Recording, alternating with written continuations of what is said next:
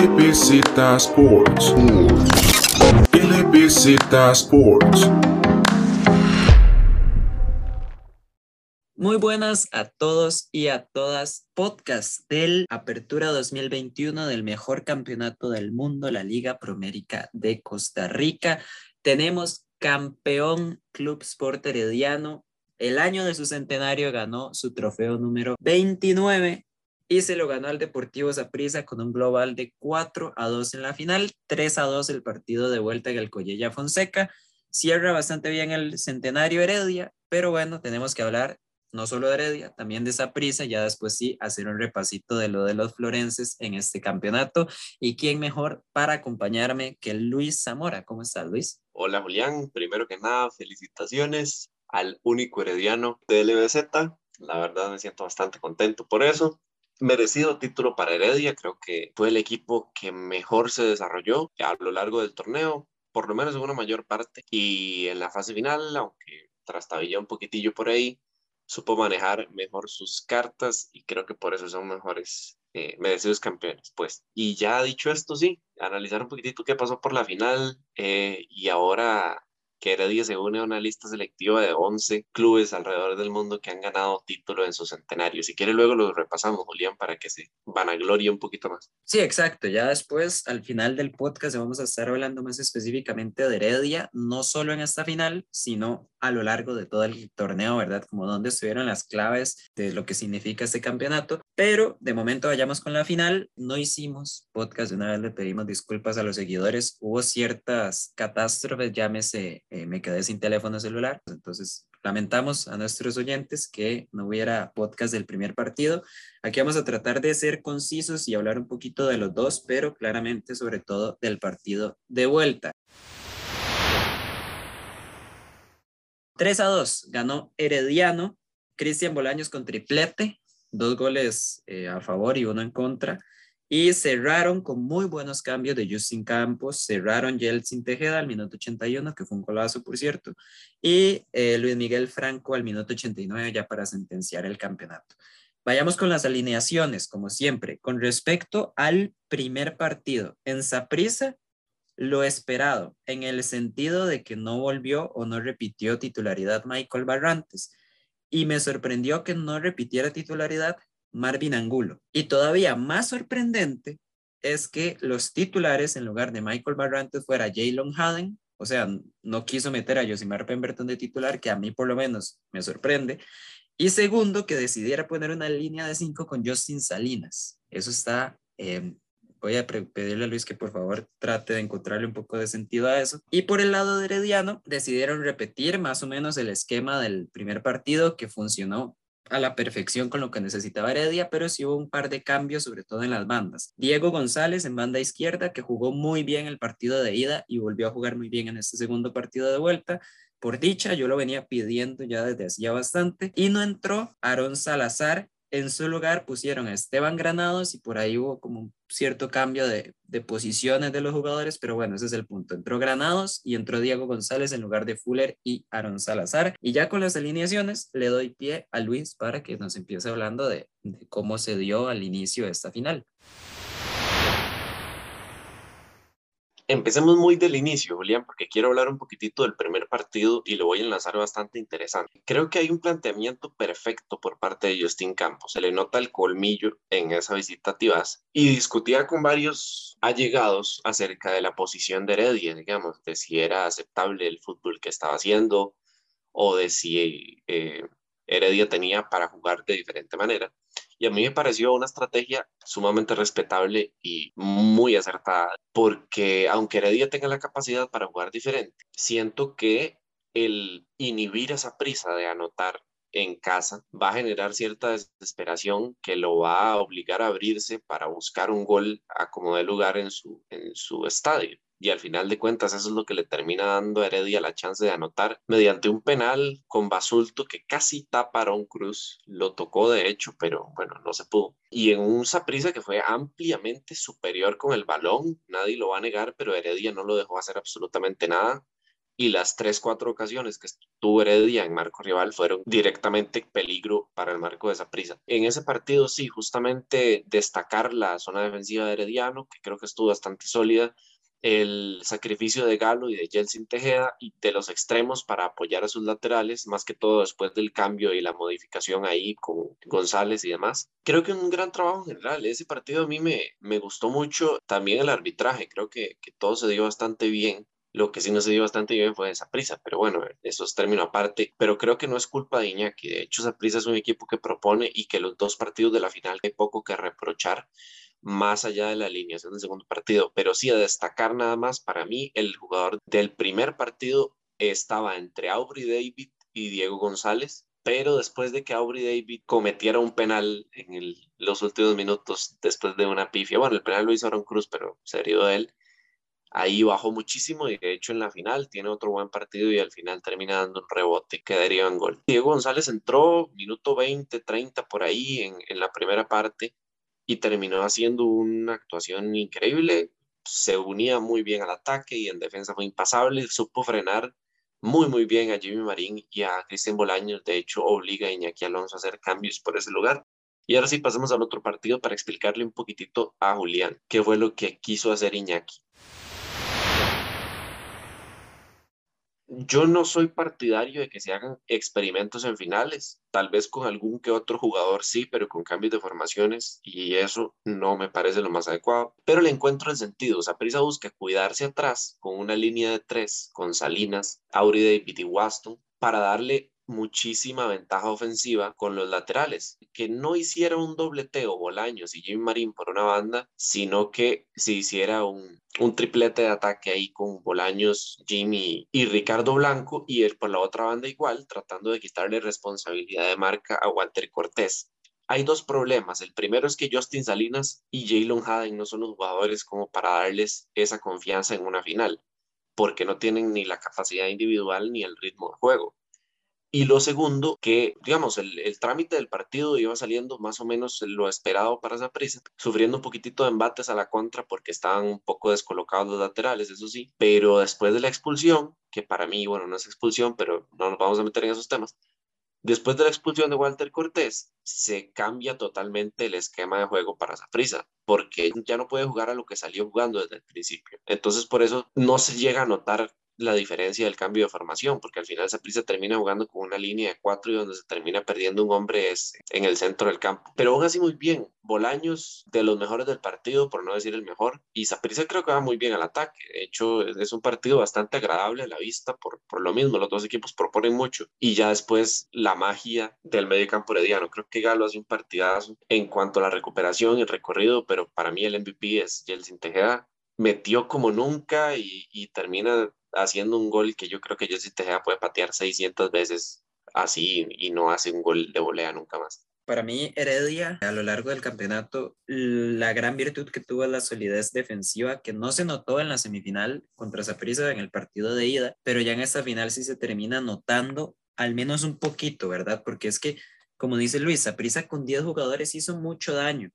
Y para mí el jugador del partido, a pesar del gol de Yeltsin y además sí es Cristian Bolaños. El nivel que tiene a esta edad y sobre todo con el rol que le está dando Iñaki Alonso, que es de jugar más centrado o más libre, incluso de moverse por toda la cancha. Y como digo, no ser tan finalizador, pero sí participar mucho más activamente en el juego del equipo con el balón. La verdad es que es un jugador que ahorita da muchas cosas buenas para prisa y volvió a tener Julián, muy buena final. Es bastante peculiar que el rol nuevo de Cristian Bolaños sea el de no ser finalizador, pero justo con ese rol ha encontrado espacios para hacer goles. Me parece curioso porque sí se nota que Bolaños es un poco más de generación de juego y no es un jugador tanto de llegada como antes, pero a partir de esos espacios que se dan y series de rebotes o centros o jugadas fortuitas termina él definiendo. Entonces me parece que por un lado gana prisa con la generación de Bolaños y termina ganando él en la parte individual. Sí, claro, o sea, en realidad es parte de, de lo que ya ha hecho Iñaki Alonso en este poquito tiempo y es lo primero, de hecho, que se notó claramente y es el, el rol y el nivel de Cristian Bolaños en esta fase final del campeonato. Estoy muy de acuerdo en realidad con todo lo que dice Luis, incluso las intenciones de Iñaki me parece que van por ahí.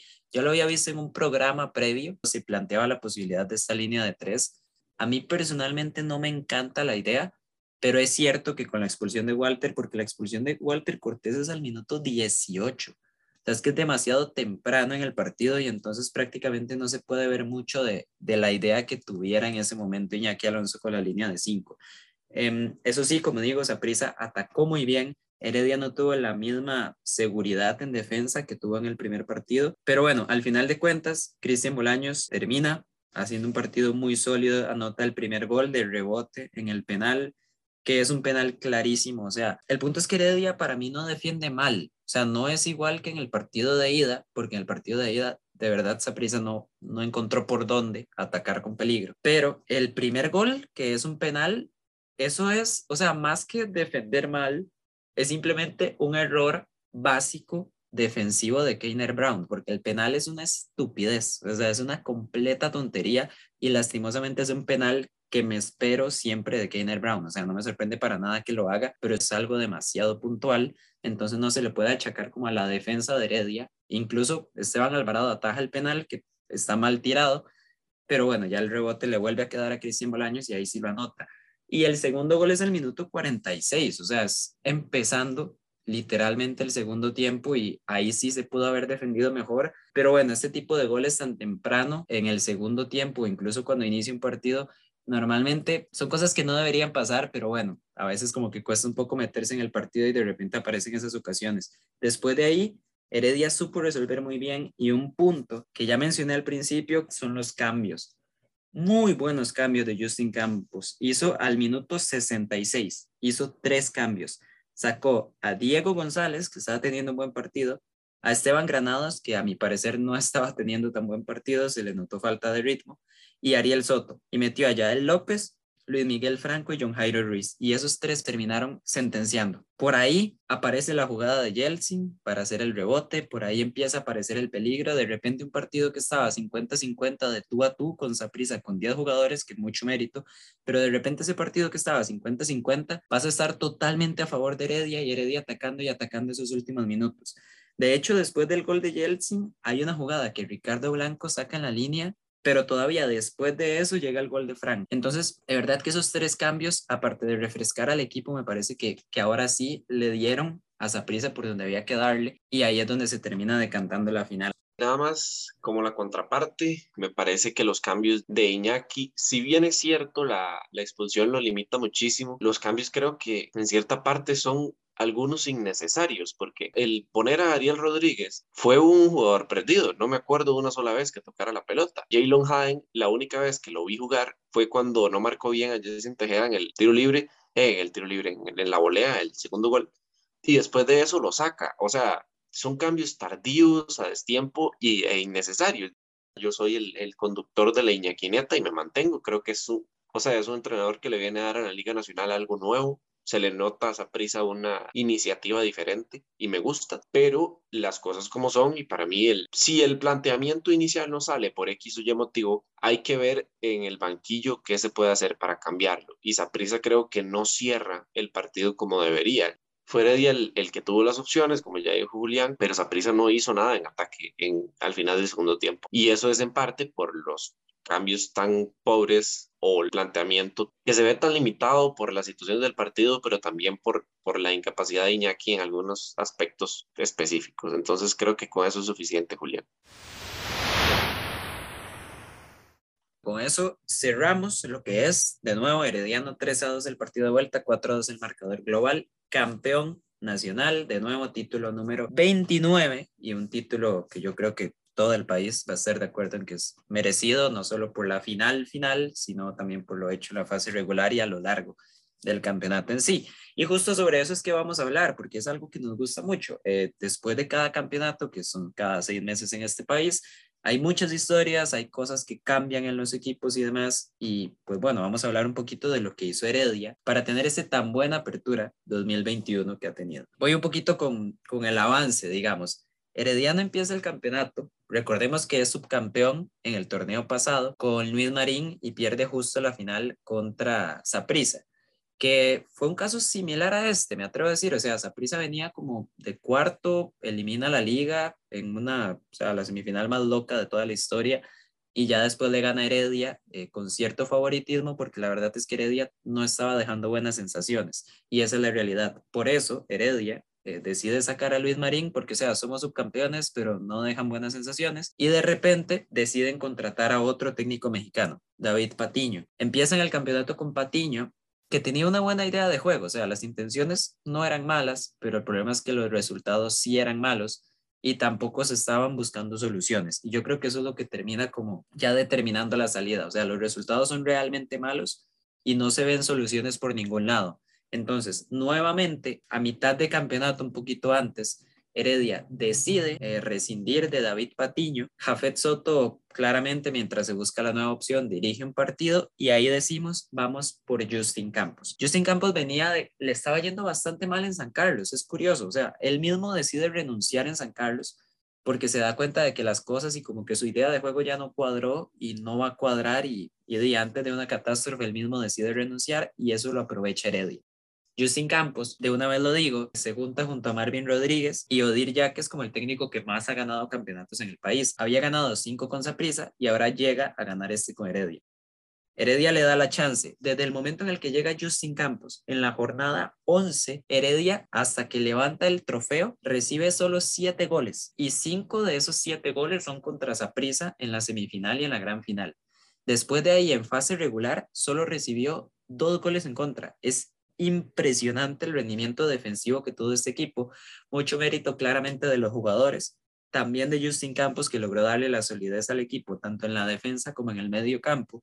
Y después de ahí, otros jugadores también se sumaron claramente en la parte más ofensiva. Un Gerson Torres que volvió a tener muy buen nivel, un Jendrik Ruiz que fue goleador del torneo, por ejemplo, y una profundidad de banquillo que también le daba muchas variantes o la posibilidad de suplir a ciertos jugadores cuando no estuvieran. Entonces, por ahí ya cité los puntitos importantes, vamos a detalle y le doy la palabra a Luis para ver con cuál quiere tirar. Empecemos con la parte estratégica de Justin Campos. Creo que entiende muy bien la necesidad de Herediano. Es un equipo que tiene con qué hacer daño en la ofensiva. Tiene jugadores muy desequilibrantes, Gerson, Bennett, John Jairo Ruiz y los delanteros que son finalizadores natos. De hecho, termina McDonald's siendo titular con Jendrik Ruiz como el goleador del torneo en banca y eso habla muy bien de, la profundidad de la plantilla, que es otro de los temas que toca Julián. Pero entiende muy bien que la situación de Heredia va más por la de resolver problemas defensivos, evitar esos errores que al final se terminan cometiendo en instancias finales porque los partidos son más intensos, pero tratar de encontrar un balance entre lo que le puede servir a Heredia para no recibir gol y a partir de ahí encontrar puntos que le permitan llegar hasta el primer lugar. Obviamente, no sé si Heredia tenía planeado llegar a ser primer lugar, supongo que es el plan de cualquier equipo grande en el país, pero muchas veces lo que se busca es la clasificación y creo que esta vez Justin Campos encuentra un balance perfecto en controlar su estrategia defensiva, variando en distintas ocasiones, con contención, con dos, utilizando mediocentros, más de llegada, un contención más nato, de vez en cuando utilizando línea de tres, o línea de cinco, dependiendo de las situaciones del partido. Y eso habla, como digo, muy bien de la percepción defensiva que tiene Justin Campos como entrenador y a partir de ahí lo que viene para adelante le mete mucho sacrificio al equipo, que creo que es una de las cosas que caracteriza a los equipos de Justin Campos. La mayoría de veces son equipos que tienden a correr un poquitito más de lo que les da su físico, son equipos más sacrificados y eso se le nota a Heredia. Lo podemos ver en un galo, en los laterales, eh, Tejeda, por ejemplo, los extremos ayudando a los recorridos defensivos. Y eso es un todo que al final le termina dando a Heredia una ventaja sobre el resto de equipos, porque es un equipo más capacitado físicamente y es un equipo que puede dar una milla extra, digamos, en comparación al resto. Vayamos también como viendo el rendimiento de los jugadores. Aquí tengo los jugadores que más minutos disputaron en el campeonato para Heredia. El primero, el portero, es Brian Segura, que es el portero indiscutible de la fase regular. Se pierde, creo que las primeras tres, dos jornadas que estuvo atajando Carlos Umaña, que es portero de la cantera, pero desde el momento que llega Brian Segura, es indiscutiblemente el mejor portero de la fase regular. Ya después sucede lo que sucede en la fase final y termina atajando Esteban Alvarado, que también termina atajando a muy buen nivel. Entonces, ya con eso estamos hablando de dos porteros, en Segura y Alvarado, que cualquiera de los dos es un seguro para Heredia y además de eso incluso los porteros que vienen, porque Heredia tiene muchísimos porteros, algunos a préstamo, jóvenes, en banca, o sea, de verdad, como que porteros en realidad yo siento que hay de más en Heredia.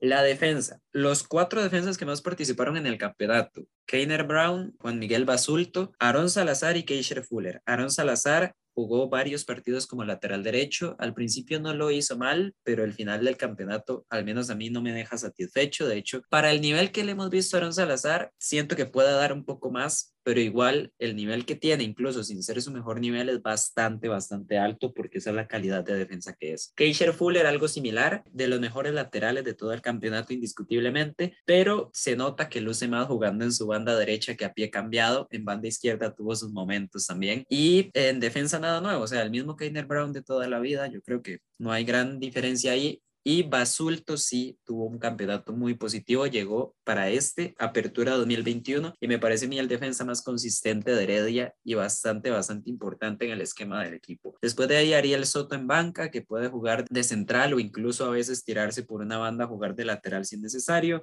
Yael López, que empezó jugando un poquito, ya después perdió cierto protagonismo, pero bueno, es un defensa de buen nivel, incluso estaba en selección nacional. Y bueno, esos son los defensas. Luis, no sé si hay algún comentario por ahí.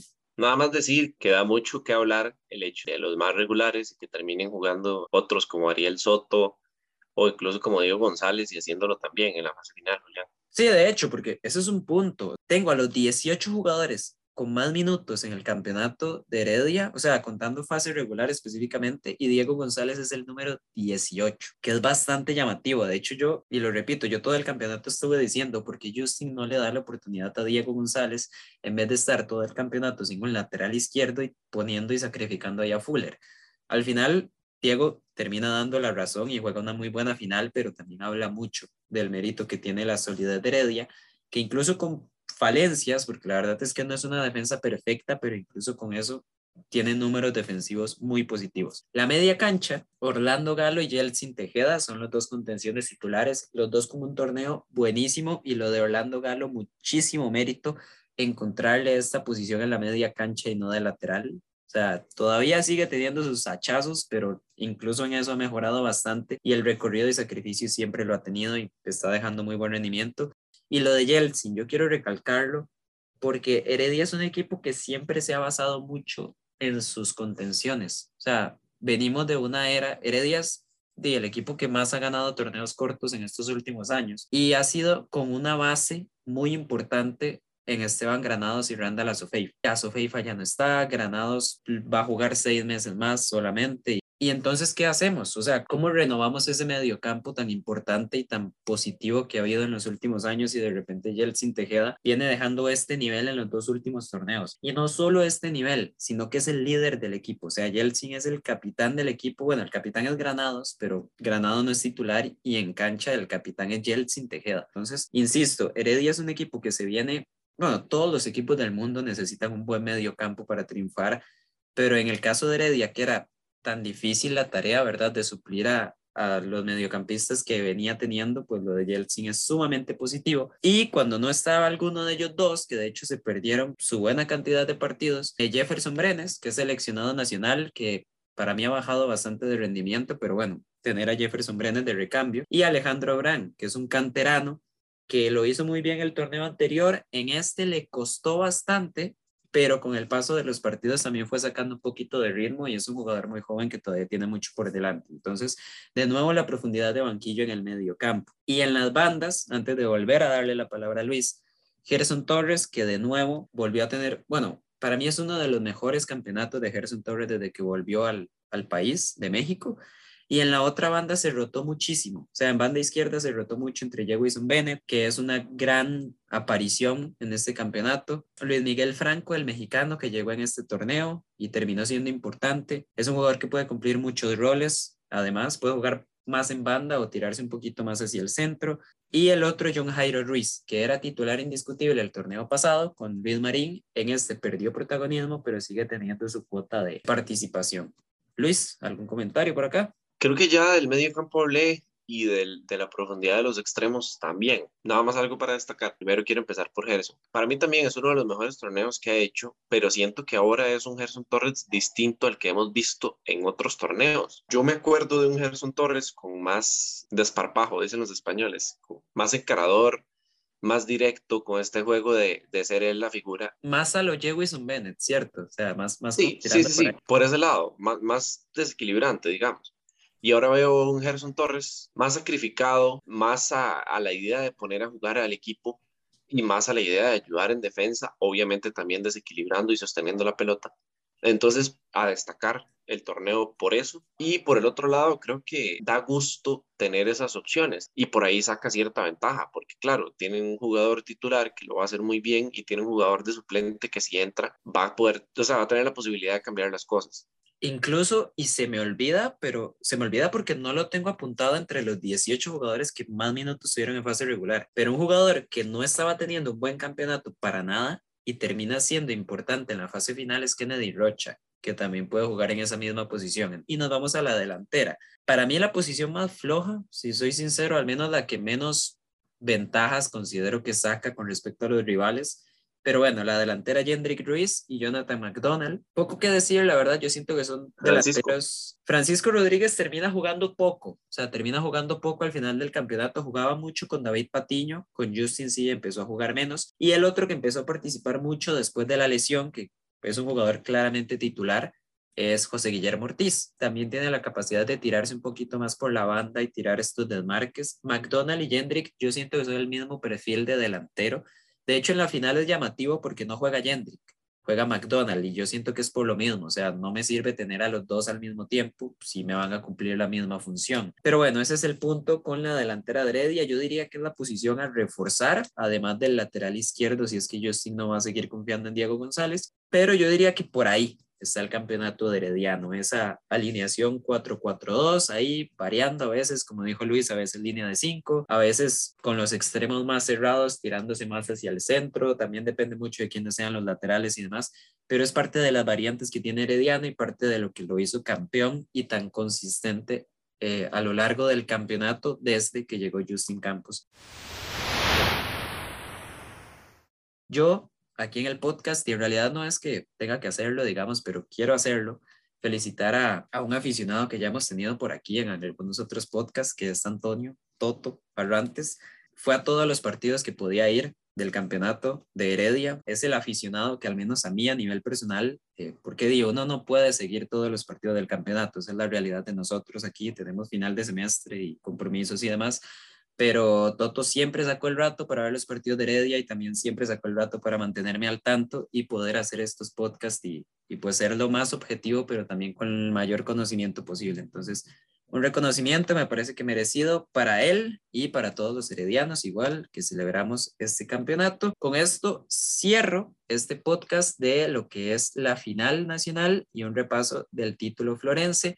Pero antes de terminar el podcast, quiero decirles que falta una cosita más en esta apertura y es los premios LBZ, lo mejor del campeonato nacional individualmente y también por equipos.